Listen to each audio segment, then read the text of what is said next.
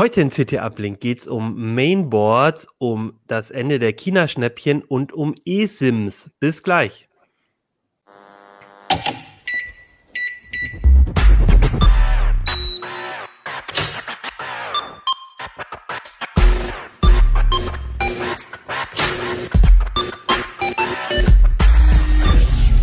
CT Uplink. Hey, herzlich willkommen bei CT Uplink. Mein Name ist Achim Bartschok und ich habe euch eine neue CT mitgebracht, die CT Nummer 12. Da ist unter anderem unsere Desinfect drin, unser Antivirensystem. Solltet ihr euch auf jeden Fall deswegen besorgen. Außerdem ging es in der CT um clevere Apps für draußen. Darüber hatten wir ja schon letzte Woche eine Sendung. Und heute habe ich mir nochmal drei Themen aus dem Heft rausgesucht, über, das, über die ich heute sprechen möchte. Davor gibt's aber erstmal Werbung von unserem Sponsor. Werbung die Intel vPro-Plattform ist für Unternehmen konzipiert und weit mehr als nur ein Prozessor. Die umfassende Plattformtechnologie erfüllt nicht nur die Anforderungen ihrer IT, sondern auch die Wünsche ihrer Mitarbeiter. Die Intel vPro-Plattform vereint erstklassige Leistung, hardwarebasierte Sicherheit, moderne Fernverwaltbarkeit und Stabilität, sodass sie Unternehmensproduktivität beschleunigen, Daten besser schützen und von überall ihre PCs verwalten können. Gehen Sie auf intel.de slash more with vPro und erfahren Sie mehr. Intel vPro Plattform. Build for Business.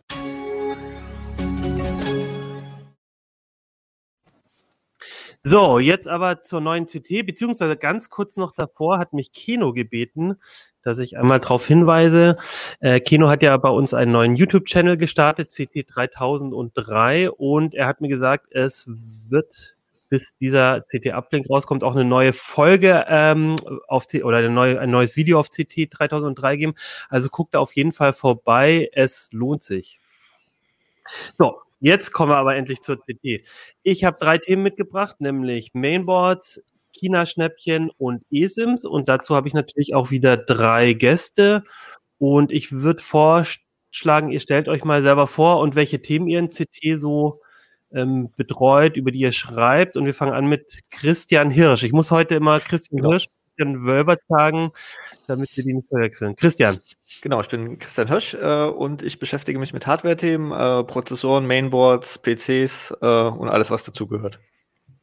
Ja, und du hast mir vor der Sendung schon gesagt, äh, es, es, gab schon einige Leser, die haben nachgefragt, wann du endlich mal wieder ein CT-Uplink bist. Tada, heute bist du dabei. Super. Christian Wölbert ist auch da. Ja, ähm, hallo, vielen Dank für die Einladung. War auch schon lange nicht mehr dabei und freue mich total, dass ich wieder dabei sein darf. Ich schreibe über Verbraucherthemen, IT-Politik und andere kleine Dinge. Super, ja, danke, Christian. Und Urs ist dabei. Hallo, ich bin Urs Mansmann und ich schreibe in CT hauptsächlich über Internetzugänge, mobile, feste und äh, auch SIM-Karten, worüber wir heute sprechen. Genau, das ist ähm, auch ähm, super spannend, ähm, weil äh, sich da einiges tut oder dabei ist, ähm, dass, dass sich so ein paar Sachen verändern bei der eSIM. Ich würde aber trotzdem mal mit der Hardware anfangen. Ähm, mit, mit Christian wie, äh, mit den Mainboards. Wir hatten, hatte ich das Gefühl, eh schon lange nicht mehr bei CT Uplink ähm, über, ähm, über ja, Mainboards, CPUs, Prozessoren, alles Mögliche gesprochen und ihr hattet gerade einen aktuellen Test und vielleicht äh, äh, Christian, kannst du erzählen, wie, wie ist denn der aktuelle Stand gerade bei den Prozessoren und bei den Boards? Ähm, da ist ja immer noch das Thema Intel oder AMD bei vielen noch so auf der Agenda. Was sollte ich mir jetzt kaufen? Was sind so die aktuellen Generationen? Ja, äh, Intel hat äh, vor ein paar Monaten inzwischen äh, eine neue, neue Prozessorgeneration vorgestellt. Das ist die elfte QI-Generation, also wieder eins mehr. Ne?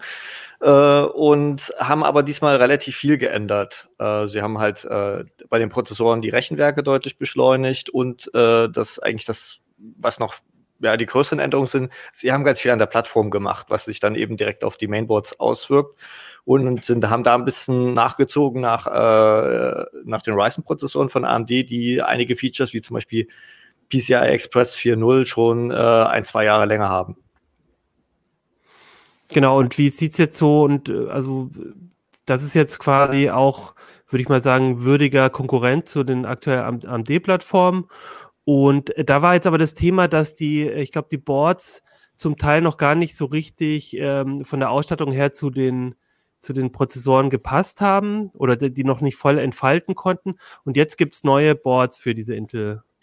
Plattform. Ja, ist ein bisschen andersrum. Äh, und zwar, Ach. also die, die, die Plattform LGA 1200, ne, das ist nach der Fassung, ich kann es ja noch kurz mal einhalten, also diese Fassung, wo jetzt hier der Prozessor drin sitzt, die hat 1200 Kontakte.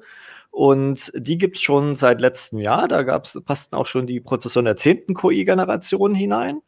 Und äh, einige Funktionen davon äh, lassen sich aber erst jetzt mit der elften Generation nutzen. Und diese Boards, die dazugehören, das sind die sogenannten Serie 500 Boards. Das kommt nach den Chipsätzen, weil das die 500er Generation ist. Und die konnte man schon ungefähr kurz nach Jahresanfang kaufen. Aber die Prozessoren, die gibt's erst seit Ende April. Und äh, jetzt ist halt beides da. Und dann haben wir uns das halt mal angeschaut, äh, was ist da neu, was funktioniert da, äh, was sind auch die Nachteile. Also einiges äh, hat sich auch verschlechtert. Ja, was sind denn die Vorteile oder was sind denn jetzt die Sachen, die euch so im, im Test aufgefallen sind? Also erstmal zur Plattform, äh, was Neues, äh, hatte ich ja schon ein bisschen äh, anklingen lassen, PCI Express 4.0, ich kann ja nochmal das Board, da kann man es immer so am plastischen Beispiel zeigen. Also wir haben ja den, den Pack-Slot, das ist dieses silberne Ding äh, hier. Äh, der Steckplatz, da kommen immer die Grafikkarten rein. Der ist jetzt PCI Express 4.0 und dieser M2-Slot, der ist jetzt, jetzt hier unter äh, so einem Kühlblech, das ist da, wo die M2-SSDs reinkommen. Die beiden Sachen sind jetzt direkt an der CPU angebunden mit PCI Express 4.0, was das Tempo verdoppelt. Das ist bei Grafikkarten jetzt nicht so relevant, weil für Grafikkarten reichen halt diese 16 Lanes bei 3.0 Geschwindigkeit schon vollkommen aus.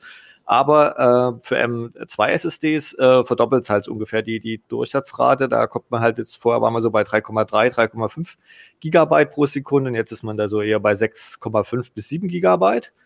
Ähm, also schon ein ordentlicher Sprung. Ähm, dann hat man auch die Anbindung zum Chipsatz. Der ist jetzt bei dem Board schlecht zu sehen. Ich kann ja sonst mal das andere nehmen. Da ist es ein bisschen übersichtlicher. Und zwar der Chipsatz, der sitzt hier unter diesem Logo. Das ist ein Asus-Board, ne, unter diesem Kühler. Und der ist jetzt äh, zumindest bei den teureren Chipsätzen, bei dem H570 und Z590 mit 8 PCIe äh, 3.0 Lanes am, am Prozessor angebunden. Also auch da ist eine Verdopplung, weil ähm, die äh, Chipsets jetzt zum Beispiel USB 3.2 Gen 2X2, also das ist der kryptische Name, der einfache Name ist einfach USB mit 20 Gigabit pro Sekunde, also ungefähr äh, netto sind das ungefähr 2 Gigabyte pro Sekunde Durchsatz weil die da jetzt mehrere Anschlüsse haben und damit eben nicht ein Flaschenhals zwischen Prozessor und Chipsatz entsteht, hat, hat Intel jetzt da auch die, die Anbindung ein bisschen aufgebohrt. Und ähm, ihr habt insgesamt, glaube ich, vier verschiedene ähm, Mainboards getestet. Ähm, ist denn der Unterschied überhaupt zwischen den, zwischen den, zwischen den einzelnen Mainboards so groß? Also ich stelle mir immer vor, dass ja doch ähm, die, die Hersteller gar nicht so viel anders machen können. Oder ähm, also wie, wie, wie fällt das in so einem Test dann aus? Also es hängt von der Ausstattung ab. Es gibt natürlich verschiedene Produktkategorien. Also ich kann ja mal kurz sagen, wir haben halt so äh, klassische ähm, Mainstream-Boards. Das ist jetzt wie was hinter mir steht, so ein Asus-Board äh, mit B560 Chipsatz. Die kosten so 90 bis bis 130 Euro im, im, in, in der Dreher. Das ist halt das, was man, sage ich mal, für für Allround-PCs, wo man auch meine Grafikkarte für für für eine Spiele für Spiele reinstecken kann äh, und so halt äh, Standard äh, PCs mitbauen kann. Äh, und dann haben wir uns nach High-End-Boards, das ist wie das zweite hier, das ist ein Z590-Board, das ist dann eher so für High-End-PCs, wo man dann auch übertakten kann und, und mehrere Grafikkarten reinstecken kann. Äh, die haben uns angeschaut, die kosten dann eher so 200 bis 300 Euro im, in der Drehe. Die haben wir uns angeschaut. Es gibt natürlich noch, noch viel billigere Boards mit, mit, mit dem H15-Chipsatz. Die haben wir uns jetzt nicht angeschaut, weil die doch ja äh, sehr stark beschnitten sind bei, bei vielen Funktionen. Ähm, und dann gibt's noch diesen H570-Chipsatz, der so zwischen dem B und dem Z liegt, aber das ist so nichts Halbes, nichts Ganzes. Also da gibt's auch nur ganz wenige Boards mit. Das, das lohnt sich für die Hersteller nicht. Und jetzt zu deiner eigentlichen Frage zu kommen.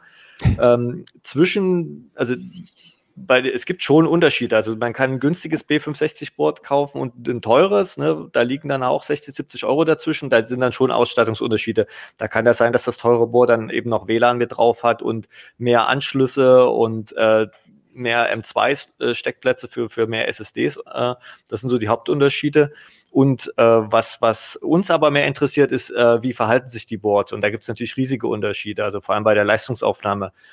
Äh, Intel äh, hat ja da gewisse Vorgaben, die Power Limits sogenannte, ne? also wie, äh, es gibt ja eine, die Prozessoren dürfen ja per Turbo höher takten äh, als der Nominaltakt und das aber nur eine bestimmte Zeit und da machen halt die Bordhersteller wie soll ich das sagen, äh, manchmal denkt man, die haben es einfach ausgewürfelt, ne? wie, wie hoch sie da takten und, und äh, wie viel Leistung sie da aufnehmen. Also manche Boards reizen auch gar nicht das aus, was Intel erlaubt. Ne? Dadurch verschenkt man sogar ähm, Performance.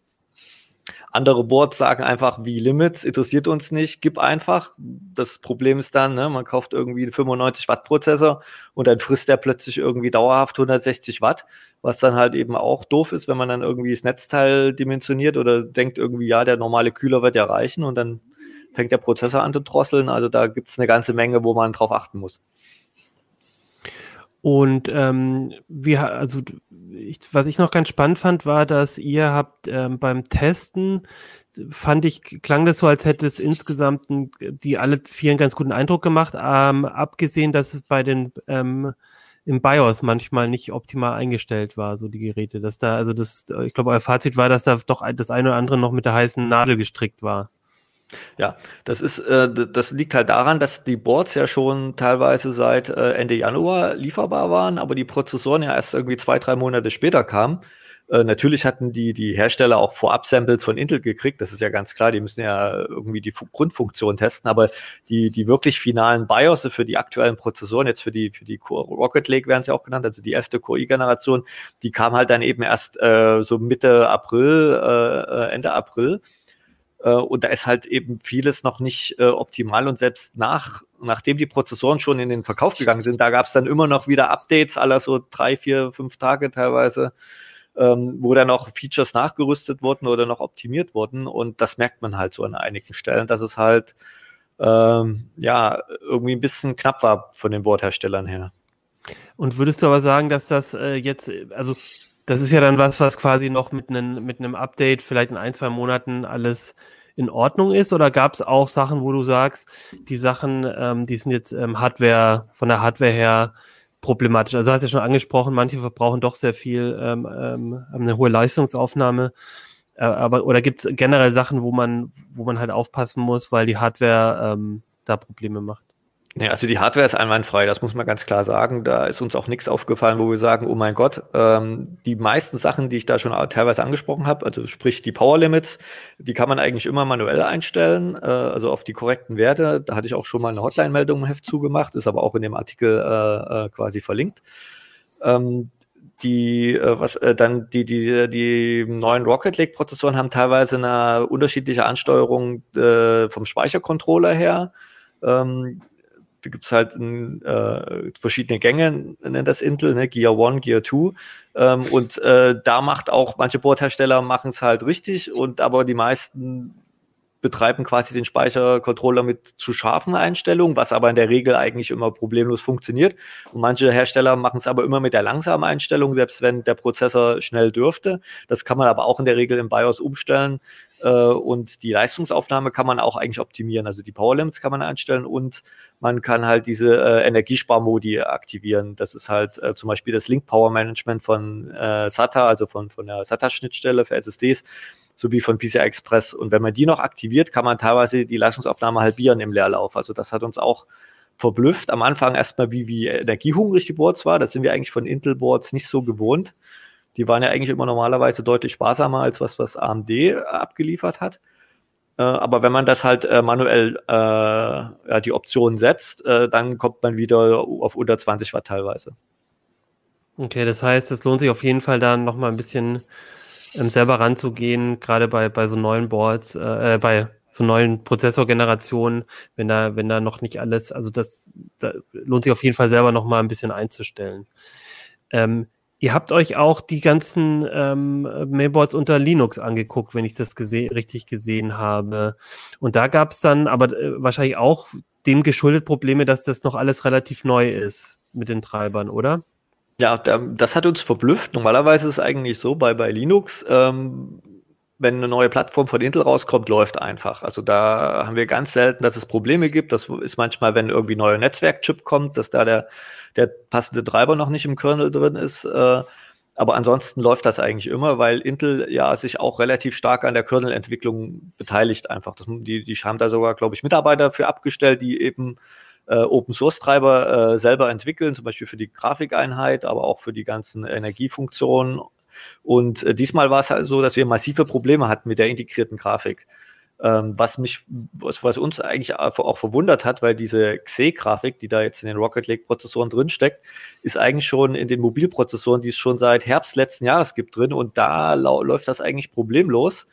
Und wir vermuten halt, dass da eine Zuordnung irgendwie noch nicht äh, äh, drin ist, dass man das ein bisschen vergessen hat bei Intel. Äh, das war nämlich auch bei Windows so, ne, als äh, Intel diese Prozessoren Ende April äh, veröffentlicht hat, hatten sie in ihrem Download-Bereich gar keine passenden Grafiktreiber. Ne? Also die hatten sie fertig, aber sie haben sie einfach vergessen hochzuladen. Also äh, wundert mich auch bei so einem Konzern. Normalerweise sind ja diese Produkt äh, äh, Launches, äh, so wie es im Englischen genannt wird, ja äh, explizit durchgetaktet. Ne? Da wird schon teilweise Monate früher, werden da schon so geteasert bei Twitter irgendwelche per Performance-Werte äh, äh, quasi vorab veröffentlicht und es wird halt große Wärmetrommel gerührt und es ist genau durchgetaktet, an welchem Tag dürf, darf die Presse quasi berichten, dass es das Produkt geben wird, an welchem Tag dürfen die Tests online gehen, an welchem Tag gehen die äh, in die Geschäfte. Das ist eigentlich alles äh, äh Monate im Voraus äh, völlig klar und dann vergisst der Hersteller selber die Treiber hochzuladen und äh, ja, hat uns gewundert. Äh, bei, äh, bei, bei Linux ist es jetzt halt so, es gibt halt äh, so, so ein äh,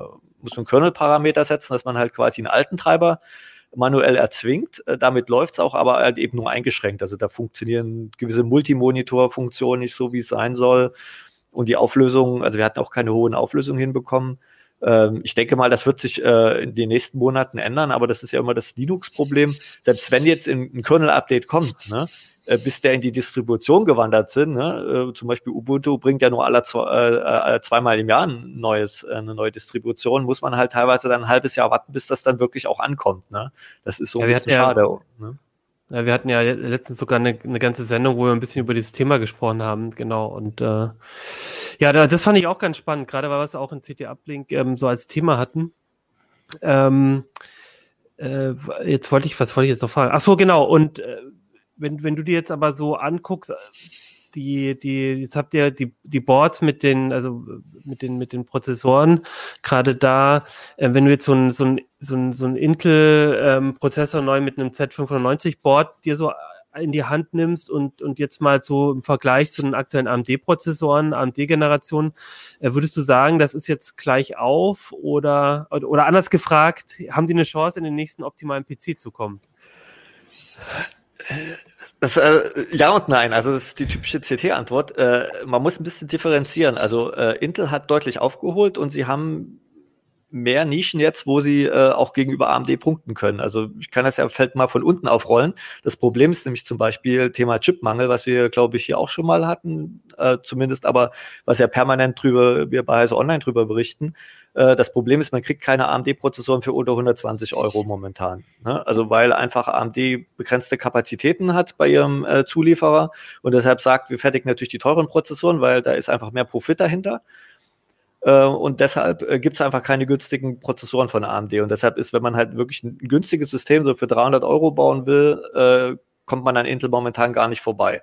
Äh, da hat also Intel eine Nische und äh, was Intel auch gut kann, ist die, die Single-Thread-Leistung. Ne? Also die, die Leistung, wenn man, wenn Last nur auf wenigen Kernen ist, da sind sie mit AMD gleich auf. Äh, da sind sie konkurrenzfähig, ähm, wo Intel aber eben nicht mithalten kann. Das ist eben das High-End-Segment, weil Intel halt auf maximal momentan auf acht Kerne beschränkt ist, während AMD in, für diese Mainstream-Plattform AM4 äh, eben bis zu 16 Kerne liefern kann. Und das ist halt ein deutlicher Unterschied. Ähm, das wird sich auch erst im Herbst ändern. Dann kommt dann die nächste Generation, auch mit der komplett neuen Fassung. Also da sind die Boards dann wieder quasi End of Life. Da muss man wieder alle, müsste man wieder alles neu kaufen. Ne? Ähm, und da wird aber Intel massiv einige äh, ändern. Also da wird, wird äh, ein Hybrid-Design, also es wird, wird schnelle und langsame Kerne geben, so wie es bei Smartphones ja schon seit einigen Jahren ist. Ähm, und auch noch eine ganze Menge drumherum ändern. Äh, also da wird sich einiges ändern. Äh, während bei AMD, äh, da ist auch so ein bisschen das Problem, die aktuelle 5000er Generation der Ryzen, die gibt's auch erst so ab 300 Euro. Ne? Also wenn man jetzt einen günstigen Gaming-PC bauen will, also der jetzt so vielleicht so 800, 900 Euro oder was der Dreh mit Grafikkarte kostet, dann, dann kann man ja nicht irgendwie 300 Euro allein für den Prozessor ausgeben. Ne? Das, da, da, das reicht fürs Budget nicht. Und da gibt's dann halt nur wieder die Vorgängergeneration, ne? die 3000er Serien. Das ist halt, äh, ja, AMD ist gut, aber es ist halt momentan in der Situation durch diesen Chipmangel halt in, in bestimmten Produktbereichen einfach äh, nicht möglich, Dinge zu kaufen. Ne? Ich will jetzt gar nicht von Grafikkarten anfangen, wo ähm, also das ist, also das hätte ich so auch nicht erwartet, äh, dass es letztes Jahr diese Engpässe gab, ja klar, aber dass das sich jetzt bis in den Sommer schon reingezogen hat und man eigentlich immer noch keine aktuelle Grafikkarte kaufen kann äh, oder nur zu astronomischen Preisen irgendwie fürs äh, doppelte, dreifache oder sogar vierfache. Also das äh, hätte ich auch so nicht erwartet. Ja, ich habe ähm, ich war gestern im Büro und war bei euch auch vorbeigeguckt und ähm, äh, muss ich bloß gerade dran denken, weil natürlich auch ähm, viele Grafikkarten gerade, glaube ich, bei vielen ähm, ähm, auch Ethereum meinen oder sowas. Bei euch aber nicht. Bei euch falten sie, äh, werden sie für einen guten Zweck eingesetzt.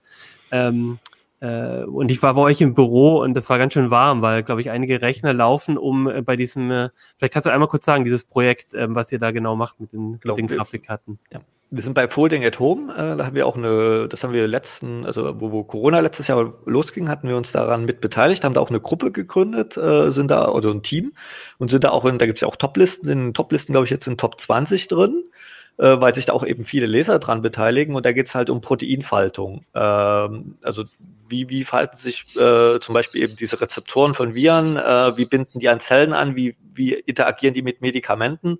Das wird da halt theoretisch durchgespielt. Und äh, das ist im, Prinzip, äh, wir haben da, glaube ich, so um die 20 Rechner laufen und weltweit weiß ich nicht, wie viele Millionen da mitmachen. Und das ist quasi wie ein ganz großer Supercomputer. Ne? Also ein Supercomputer funktioniert im Prinzip genauso, nur dass das halt dann nicht über die ganze Welt verteilt ist, sondern eben so im Rechenzentrum ganz viele Rechner stehen. Und dadurch kann man eben viele äh, Probleme halt gleichzeitig oder viele Varianten. Man kann halt durchspielen, ne, dockt das Virus so an oder dockt so rum an. Das kann, spielt das halt eben diese Software durch und schaut halt eben, ob da eben irgendwelche Verknüpfungen stattfinden oder nicht. Äh, da gibt es aber auch noch viele andere äh, Dinge, die untersucht werden. Also es wird jetzt nicht nur für, für die äh, Corona-Forschung, sondern eben auch für, für Krebsforschung und Alzheimer und diverse andere Sachen mitverwendet.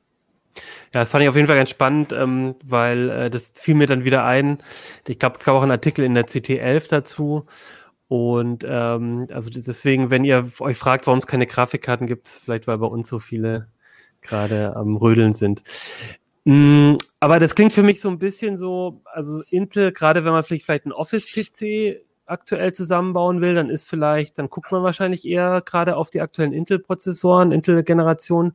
Und wenn man aber den, äh, die Gamer sind wahrscheinlich immer noch eher mit einem, werden eher viele Kerne ein AMD Ryzen sich eher zulegen. Das klingt für mich. Wenn sie denn ja, eine also, Grafikkarte, eine passende dazu ja, bekommen. Also der Prozessor ist ja für einen Gaming-Rechner gar genau, nicht so ja. wichtig. Ne? Da gibt's halt die, die, die, die so die Pi mal Daumenregel, sechs Kerne reichen eigentlich für alles. Ne? Nimmt man acht Kerne erstmal eh für die nächsten drei, vier Jahre sicher. Äh, da ist es relativ egal, ob man jetzt eine AMD oder Intel nimmt, weil im Endeffekt die, die Leistung bei Spielen wird dann hauptsächlich von der Grafikkarte bestimmt.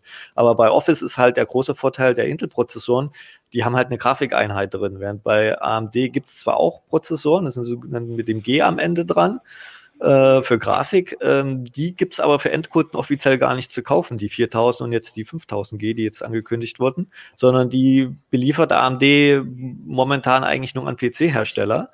Äh, das ist auch wieder so eine Auswirkung des Chipmangels oder der riesen Nachfrage durch Corona. Und äh, die gibt es zwar auch ab und zu bei Einzelhändlern, aber dann sind es wieder Tray-Varianten, das bedeutet wieder ohne Garantie und ohne Kühler. Das ist so, so Grauware nennen wir das. Äh, ja, so grenzlegal. Ne? Also es, als Kunde hat man da keine, ist jetzt nicht illegale Ware oder so, aber es ist halt offiziell nicht vorgesehen für Endkunden. Äh, und da ist eben auch äh, eine Nische von Intel, weil bei Intel kann man die einfach ganz normal kaufen. Äh, da haben auch ein Großteil, also 80 Prozent der Prozessoren haben auch eine Grafikeinheit drin und da muss man sich darum keine, keine Gedanken machen.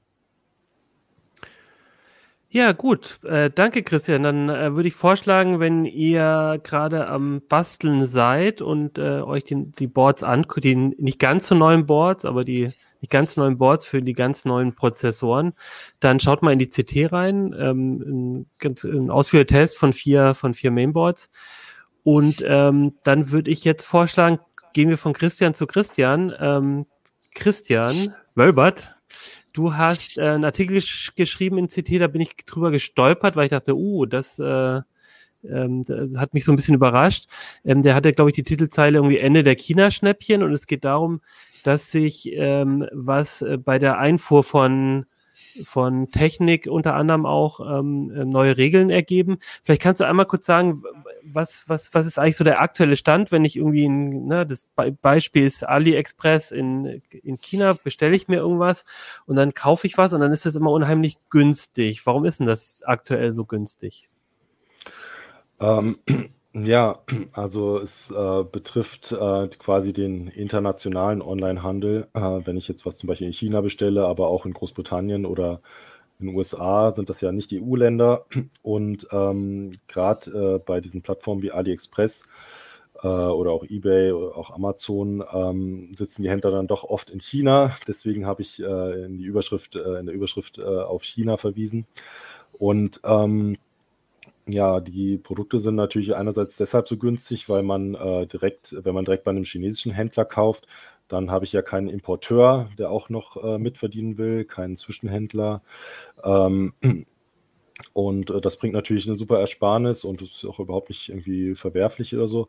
Aber äh, die Erfahrung hat halt eben gezeigt, dass halt manche Händler aus China ähm, es halt ähm, dann doch nicht so ernst nehmen mit äh, Themen wie Steuer oder Produktsicherheit und da dann halt eben auch noch on top was sparen.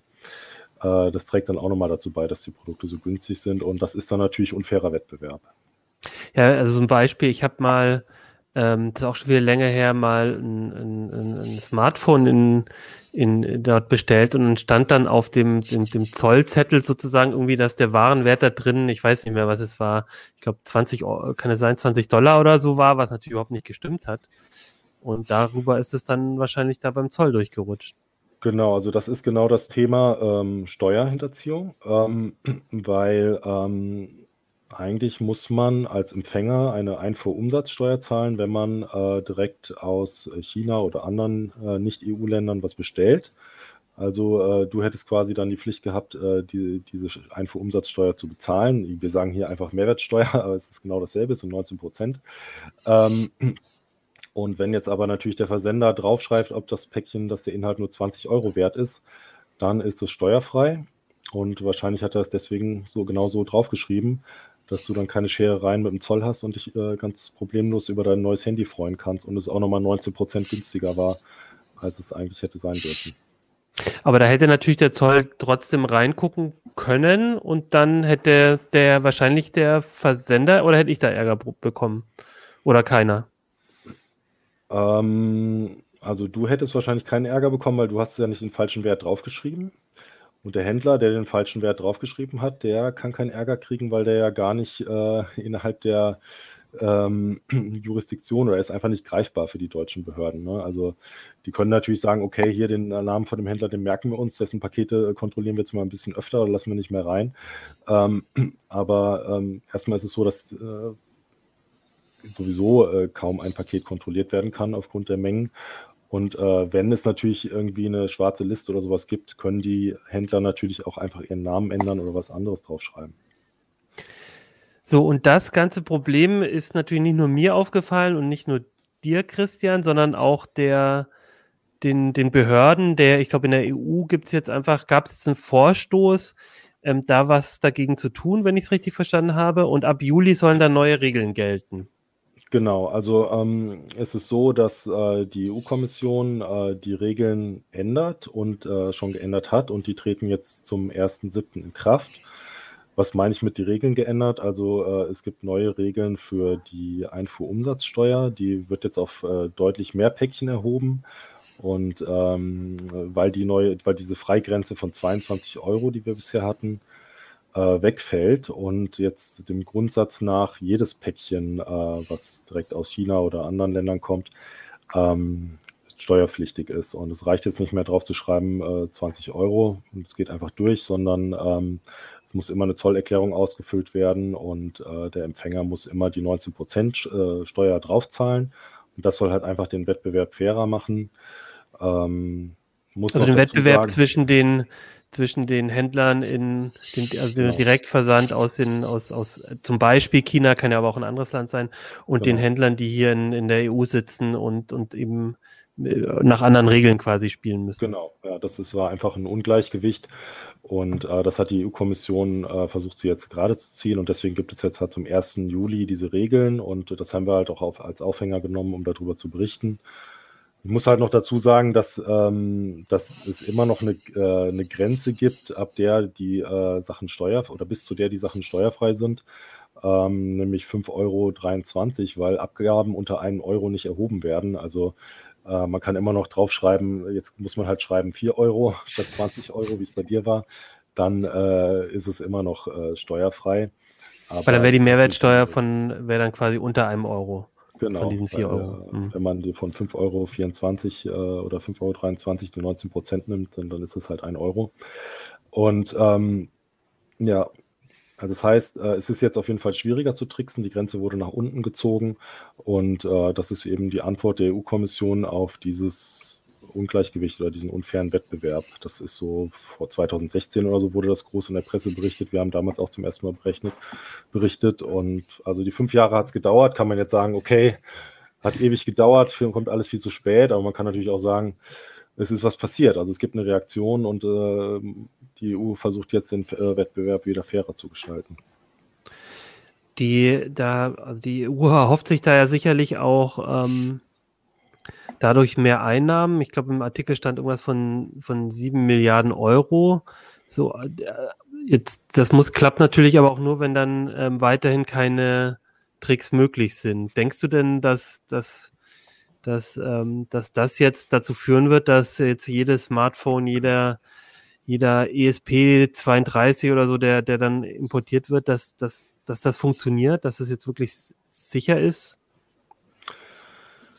Also ich glaube schon, dass es sich, äh, dass sich ein bisschen was ändern wird. Also dass es sich ähm, äh, auswirken wird, positiv auswirken wird, für, ähm, dass der Wettbewerb dadurch fairer wird. Ne? Also für Verbraucher ist es, wird es natürlich teurer. Das äh, kann man schlecht finden, aber äh, ich finde es wichtig, dass äh, halt eben der Wettbewerb einfach zwischen den Online-Händlern fair ist. Und ich glaube, da bringt die neue Regel schon was.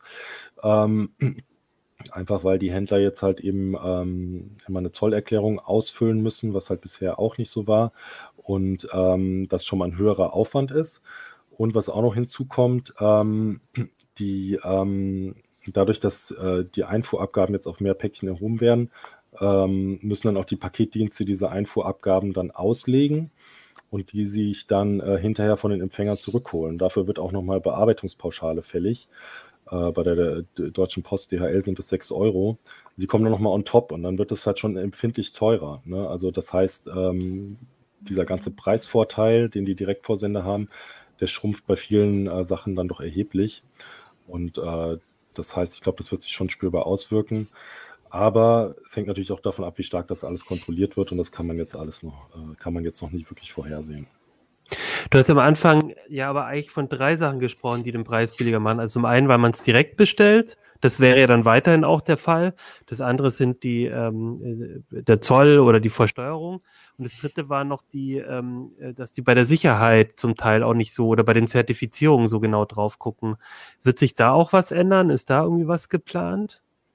Ja, da gibt es auch eine Änderung, die ist zufällig jetzt auch genau im Juli. Ähm, das ist eine neue Marktüberwachungsverordnung ist ein bisschen ein abstraktes Thema, aber im Prinzip geht es darum, dass alle Händler, die nicht ihren Sitz in der EU haben, aber äh, hier an uns alle verkaufen, ähm, dass die einen Vertreter in der EU benennen müssen.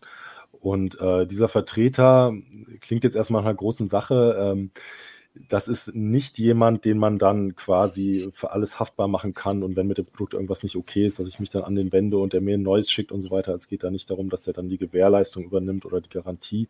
Äh, es geht nur darum, dass dieser Vertreter mit der Marktüberwachungsbehörde zusammenarbeiten muss.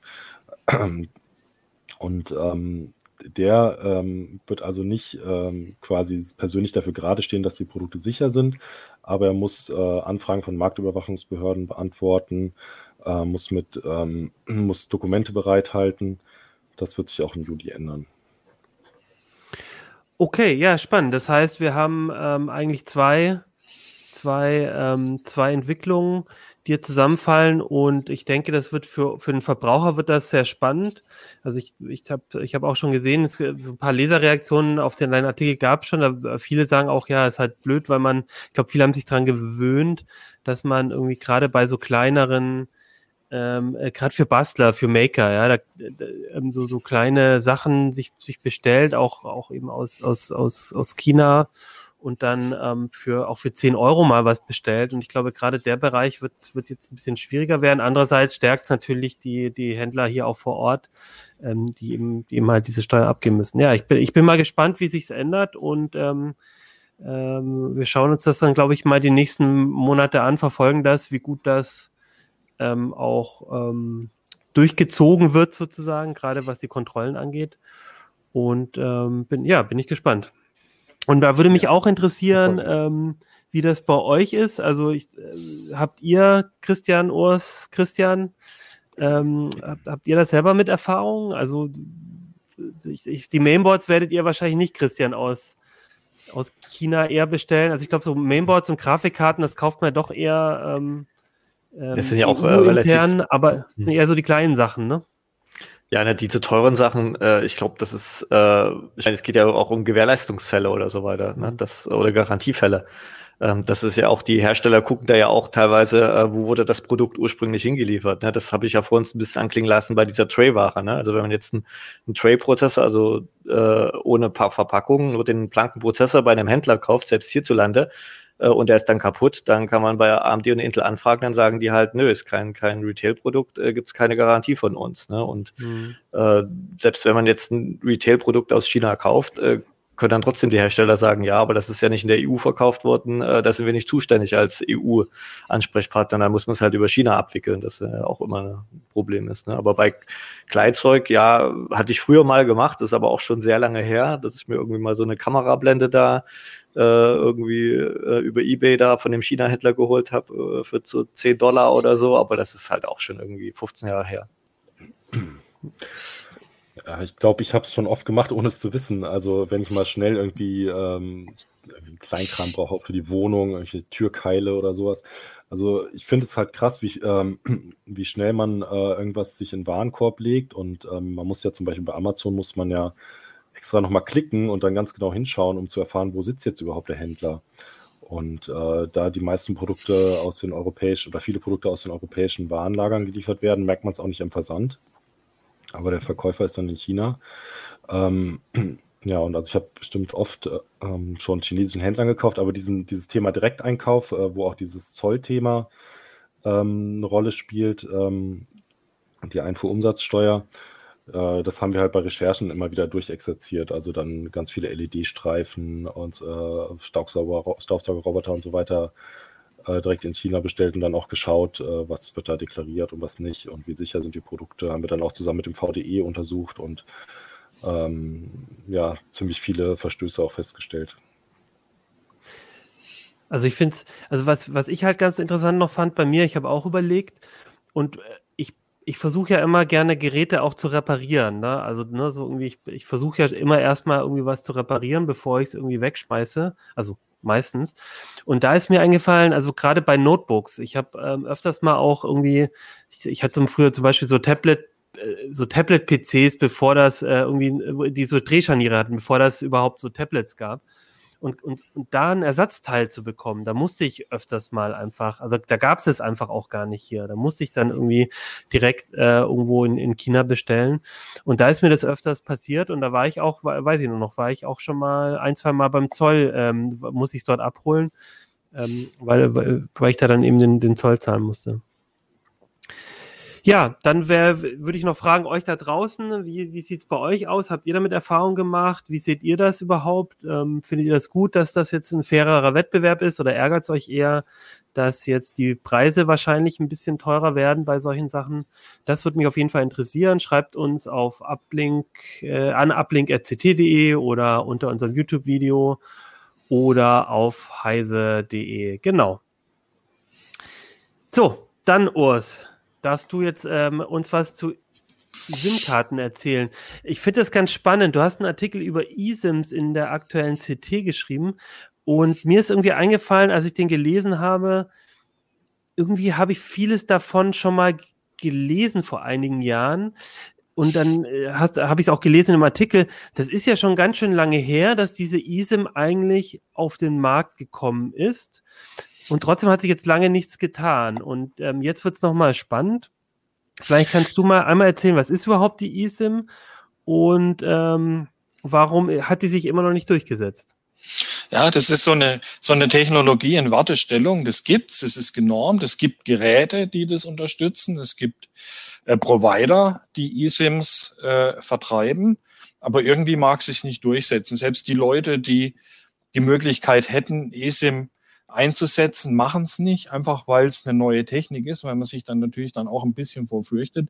Ich habe die Karte aus dem alten Handy, ich stecke die einfach ins neue rein. Warum soll ich mich da äh, noch mit einer eSIM rumärgern? Dabei hätte die eSIM das Potenzial, so einiges zu ändern. Ähm, ist vor fünf Jahren ungefähr eingeführt worden. Und bei einer eSIM wird der Inhalt der SIM-Karte übers Internet vom Provider direkt auf mein Handy gebeamt. Ich muss also nicht mehr mit der Plastikkarte rumhantieren. Das hat sowohl für den Provider als auch für mich große Vorteile.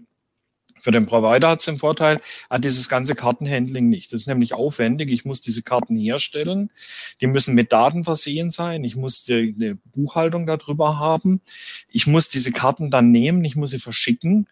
Und äh, der Kunde muss sie empfangen, muss sie entnehmen, muss sie dann ins Gerät einlegen. Mit eSIM überspringe ich diese ganzen äh, Zwischenschritte. Ich kann die Karte direkt provisionieren und auf das Smartphone oder ein anderes Gerät vom Kunden aufspielen. Das sind ja, das können ja auch beispielsweise äh, Tablets sein oder IoT-Geräte. Und habe diesen ganzen das ganze Handling von der Plastikkarte nicht. Ich, äh, der Versand geht übers Internet innerhalb von Sekunden. Das heißt, statt erstmal drei Tage zu warten, bis ich eine SIM-Karte zugeschickt kriege oder in den Shop laufen zu müssen, um sie dort abzuholen, kann ich sie direkt in Betrieb nehmen. Und dieser Vorteil wird noch überhaupt nicht richtig genutzt. Es wird zwar angeboten und man kann das, wenn man den richtigen Vertrag hat, in Anspruch nehmen, aber äh, es passiert nicht richtig und auch die Gerätehersteller ziehen noch nicht richtig mit.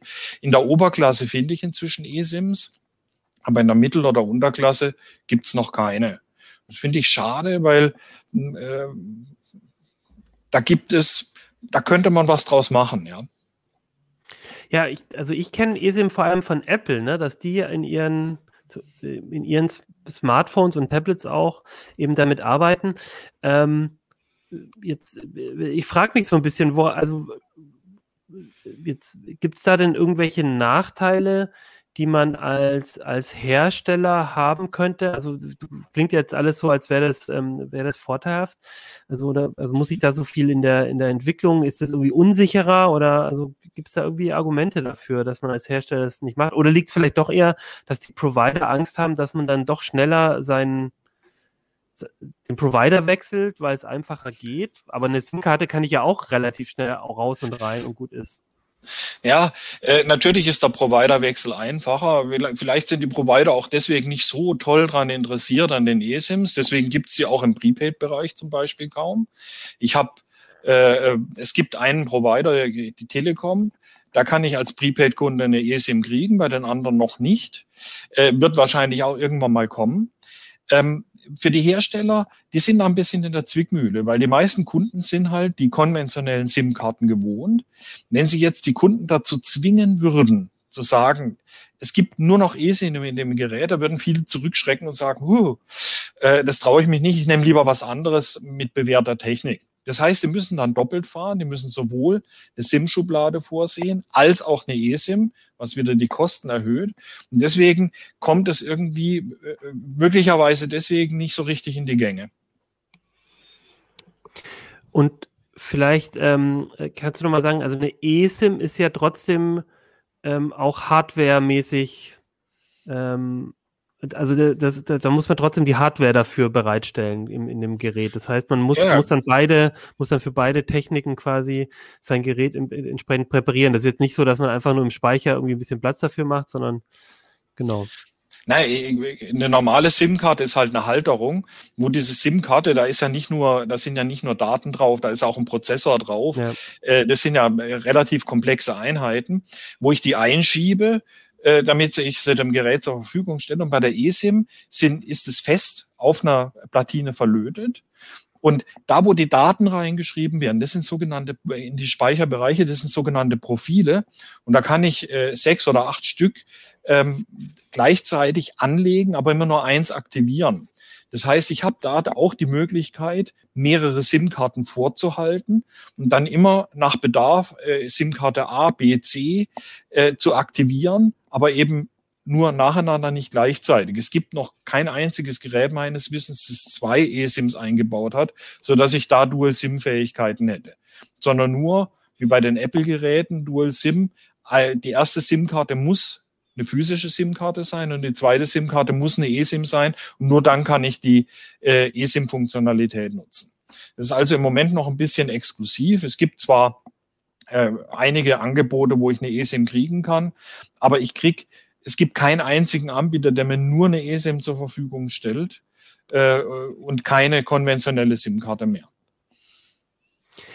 Und ähm, also jetzt mal angenommen, ich habe so ein, so ein Gerät mit einer ähm, eSIM, also wir hatten äh, genau Apple-Geräte, aber auch viele High-End-Geräte, ich glaube ähm, Galaxy Note äh, 20 und so ein paar von den neueren Geräten, ich glaube von OnePlus, nee, OnePlus hat keine, aber es gibt so ein paar High-End-Geräte. Angenommen, ich habe jetzt so eins, ähm, das heißt dann auch, dass wenn ich jetzt zum Beispiel im Urlaub irgendwo bin, dann könnte ich mir relativ einfach ähm, für einen Urlaub quasi eine andere SIM-Karte draufladen und dann muss ich die andere, wird dann halt für den Zeitpunkt deaktiviert und wenn ich nach Hause komme, dann wechsle ich wieder einfach. Richtig. Also der, der Ablauf ist folgender. Ich habe schon eine eSIM drauf und ich möchte eine andere eSIM nutzen. Dann muss ich mir erstmal das Profil runterladen. Das kriege ich von dem Provider. Gibt es äh, verschiedene Wege, wie ich drankomme. Der einfachste ist über einen QR-Code. Kann ich also von der Website oder vom Willkommensschreiben oder wo auch immer abfotografieren. Das sind Informationen drin. Die kann ich zur Not auch abtippen, wenn sie mir vorliegen. Das ist etwas komplexer. Das sind dann, ist eine Link-Information. Und dort geht dann das Gerät hin, lädt sich diese Profilinformation runter und speichere die auf der SIM-Karte. Und dann habe ich im Einstellungsmenü von meinem Telefon, wenn ich auf die eSIM gehe, sehe ich, da gibt es die Karte äh, vom Anbieter A, vom Anbieter B und vom Anbieter C. Und wenn ich sage, aktiviere C, dann wird halt automatisch A dadurch deaktiviert. Und ich kann das aber auch jederzeit wieder rückgängig machen, kann jederzeit wieder zurück auf A, dann wird halt A aktiviert und C deaktiviert.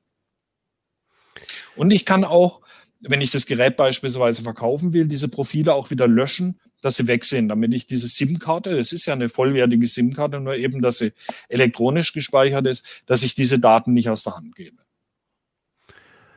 Und dann muss ich wahrscheinlich aber auch, wie bei einem, wie bei einer ähm, normalen SIM-Karte irgendwie äh, nachweisen, wer ich bin. Also, ne, zumindest in Deutschland brauche ich ja muss ich quasi nachweisen, wenn ich eine SIM-Karte kaufe, ähm, irgendwie mit dem Ausweis oder so, aber das kann man ja alles auch digital machen. Richtig, aber das ist ja nur beim Vertragsschluss. Wenn ich schon Kunde genau. bin und ich ja. möchte eine neue eSIM haben, beispielsweise mein Gerät fällt mir runter, es ist kaputt, dann komme ich natürlich an die eSIM-Informationen auch nicht mehr dran. Ähm, dann gehe ich einfach ins Kundenportal rein und melde da mein neues Gerät an und kann dann entweder mit einem neuen Aktivierungslink oder mit dem alten Aktivierungslink, bei manchen kann ich den sogar mehrfach verwenden, kann ich dann diese SIM-Karte äh, wiederherstellen auf dem neuen Gerät per eSIM und muss eben nicht warten, bis sie per Post geschickt wird. Hm. Also es ist schon sehr viel praktischer. Und, und das fand ich noch ganz spannend, das hattest du auch in dem Artikel geschrieben, ähm, eine eSIM kann theoretisch ja auch noch mehr. Also das Beispiel, das du noch genannt hast, ist, dass sie halt auch so eine, äh, den elektronischen Personalausweis quasi, also eine Identifikationstechnik auch ähm, ähm, sein könnte. Denkst du denn, dass das in, werden solche Zusatzfunktionen vielleicht in Zukunft dann ähm, noch ein bisschen mehr zum Durchbruch dann verhelfen? Ist das so ein Thema, wo du denkst, da wird das nochmal also attraktiver? Also, also nach dem großen Erfolg, den der elektronische Ausweis in Deutschland hatte, es ist, ähm, bin ich, bin ich echt skeptisch, weil ähm, wir haben da ein Henne-Ei-Problem. Wir haben auf der einen Seite äh, ist die Technik wäre vorhanden, aber es ist niemand da, der sie einsetzt und weil sie niemand einsetzt, setzt sich niemand damit auseinander.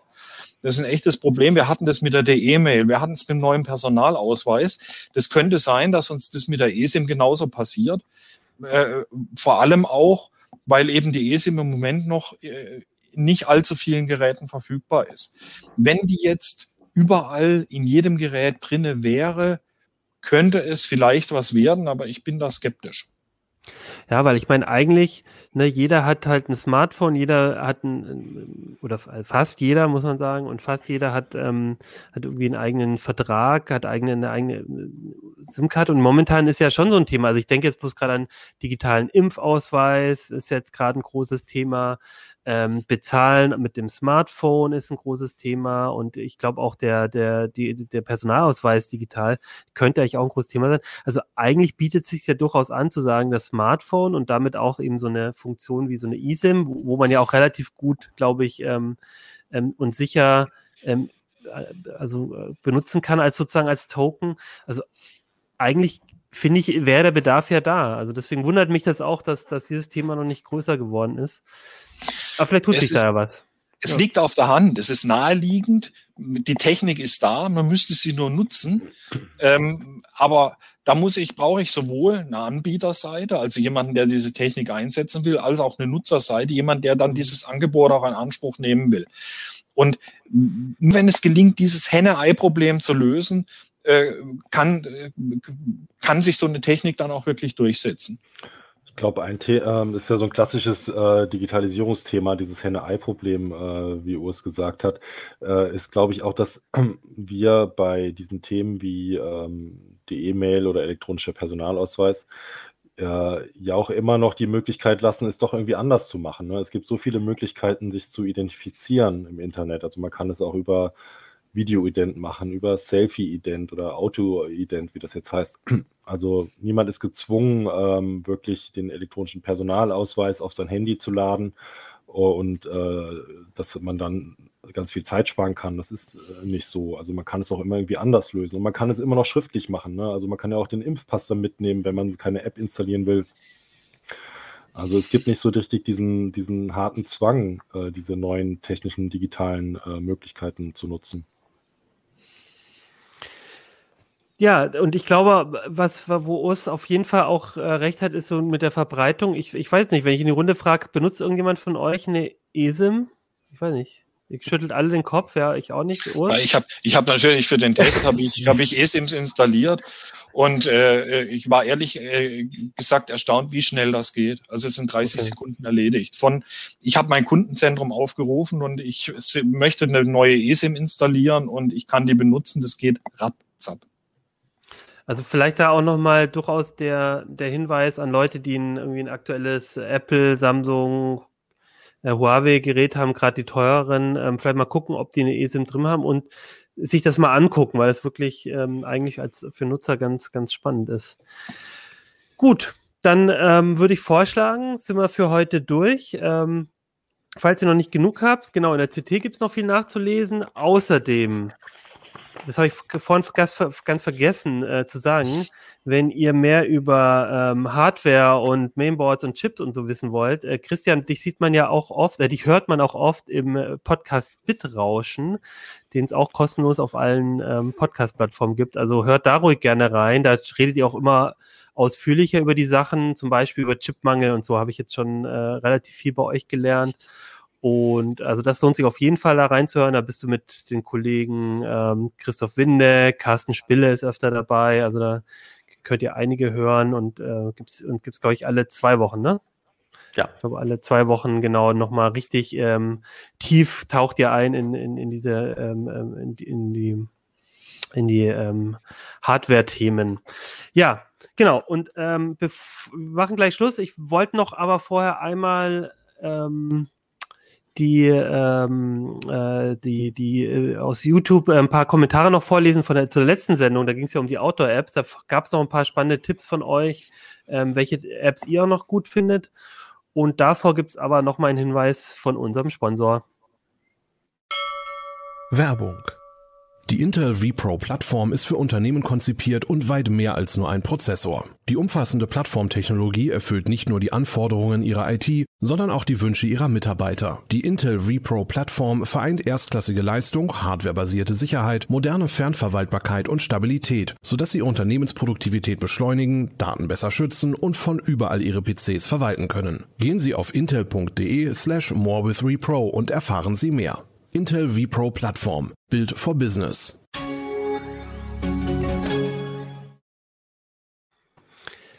Ja, genau. Ich wollte nochmal, das fand ich ganz schön, ein paar Tipps vorlesen ähm, aus den ähm, Kommentaren zur letzten Sendung. Da ging es ja um Outdoor-Apps und ich fand ganz schön, dass doch äh, viele Tipps auch von euch kamen, welche Apps ihr auch noch gut fandet.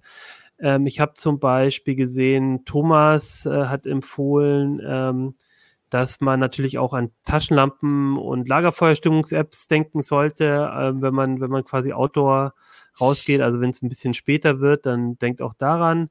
Ähm, ich fand interessant ähm, äh, noch ein Hinweis auf Bergfex Tour als äh, Touren-App. Und Bergfex, das ist, kennt man eher so aus dem Wintersport, aber die machen wohl auch ähm, für, für der äh, äh Leser hat für Flachlandaktivitäten auch durchaus tauglich.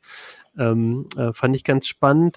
Äh, dann gab es noch einen Tipp zu Windy Maps. Die App kannte ich auch noch nicht, habe ich mir jetzt auch noch nicht angeguckt, aber das sah ganz gut aus, hat auch gute Bewertungen. Da geht es wohl auch darum, mit Offline-Karten ähm, sich Touren zu planen. Und äh, ansonsten gab es noch und in den Kommentaren ähm, auf, auf Heise und äh, auf in YouTube ähm, noch viele, viele Tipps. Also guckt da auch noch mal in die letzte Sendung rein, in die Kommentare für noch mehr Inspiration. Gut, dann würde ich sagen, sind wir durch für heute. Ich danke euch dreien fürs Mitmachen, vor allem auch Christian, also Christian Wölber, du warst so ein bisschen krank, ich weiß nicht, ob man es gehört hat heute ähm, äh, und hast trotzdem mitgemacht in der Sendung. Dafür gilt uns besonderer Dank. Ähm, und äh, ich würde sagen, wir gucken, ähm, was wir nächste Woche machen. Da gibt es nämlich eine neue CT und ich glaube, da gibt es wieder, oder ich weiß, da gibt es wieder sehr viel spannende Themen. Also guckt wieder in der Woche rein. Bis dann, ciao. Uplink.